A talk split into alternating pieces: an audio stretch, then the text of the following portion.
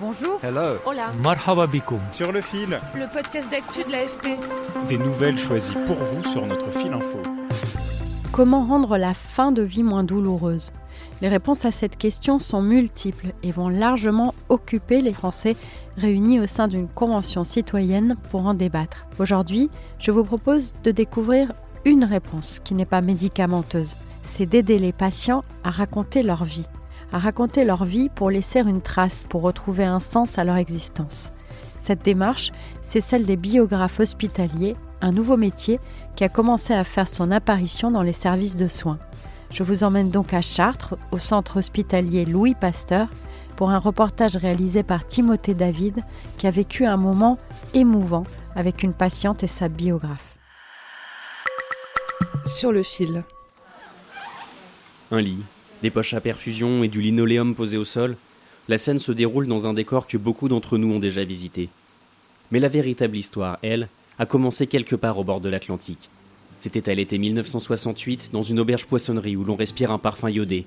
L'histoire d'un véritable coup de foudre pour un garçon aux cheveux longs sortant des barricades du mois de mai. On s'est rencontrés sur le bateau, et bah, nous on était à l'heure, évidemment pas lui. Et il était avec son copain, il hurlait Attendez-nous, attendez-nous. Donc ça avait commencé après, on est allé manger une crêpe, boire un, verre, et puis voilà, puis après ça a continué.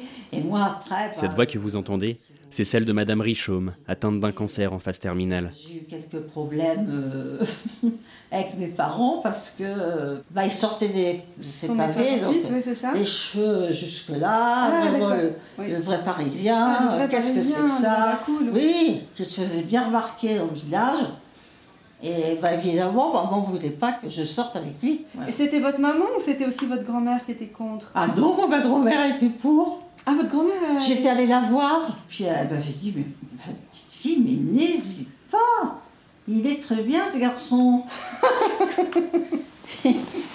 C'est parce qu'il a des apparences comme ça, de cheveux longs, il est très bien. Ah oui, un grand comme ça, qui jette des pavés. Oui, donc. À ses côtés, c'est Claire Liagre, biographe hospitalière de l'association Passeurs de mots, Passeurs d'histoire. Elle prend des notes dans un cahier à la couverture orange, la couleur choisie par Madame Richaume. Le récit de sa vie constituera bientôt les pages d'un livre fabriqué par un relieur d'art. Et quand la malade partira, il sera remis au destinataire de l'ouvrage, celui qui était ce révolutionnaire aux cheveux longs, son mari depuis plus de 50 ans et leurs deux enfants. Mais pour l'heure, c'est le présent qui importe. Parler de sa vie, c'est pour la malade une heure de conversation apaisante. J'avais appelé l'infirmière j'avais quand même très mal et je voulais pas être euh, mal quand vous étiez là parce que c'est pas agréable. Alors je lui ai dit donnez-moi quelque chose quand même et, et ben à la limite, vous savez ce que je me dis, j'aurais rien eu eh ben, je serais peut-être comme je suis là, contente. Contente. Cela se comprend aussi au son de sa voix, qui n'a rien à voir avec celui que l'on entendait à peine lorsque la biographe frappait à sa porte. Oh, je suis douloureuse, vous pouvez pas savoir. Je suis vraiment pas bien du tout. Je sais plus ce que je raconte, je sais plus, euh, je sais plus. Je... Oh, excusez-moi, il y a ça. Et quand l'infirmière passe prendre des nouvelles après le départ de Claire, le visage de la patiente ressemble à celui tout sourire du bonhomme M&M's qu'elle arbore sur son t-shirt jaune. Je suis peut-être presque prête à aller faire un marathon. Ça, j'y crois moyen.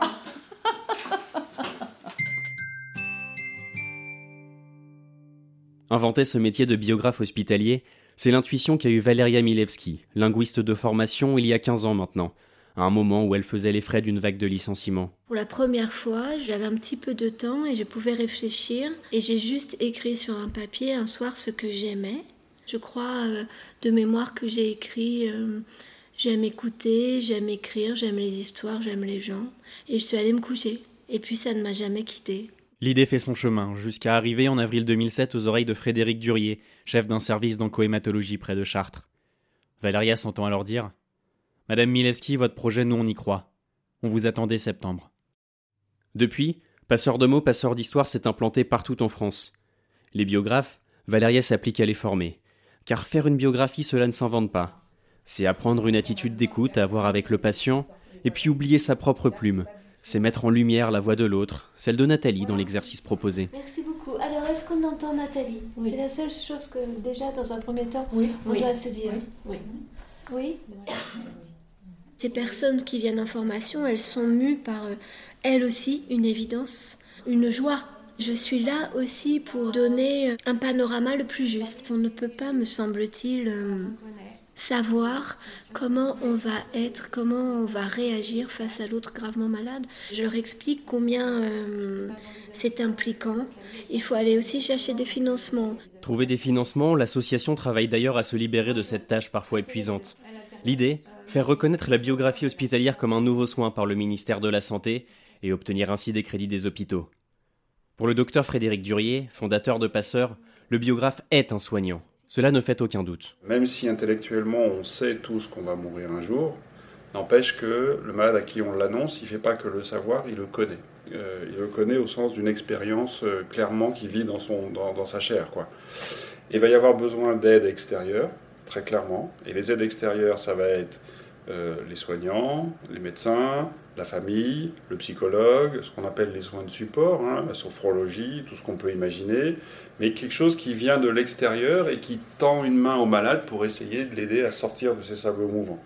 Et puis, ça, de temps en temps, euh, on n'y arrive pas, c'est pas suffisant, c'est difficile, et surtout, ça fait pas appel à ce que le malade peut de lui-même essayer de trouver pour euh, garder la tête hors de l'eau pour les aider, il faut que les malades puissent trouver des points d'appui dans leur histoire.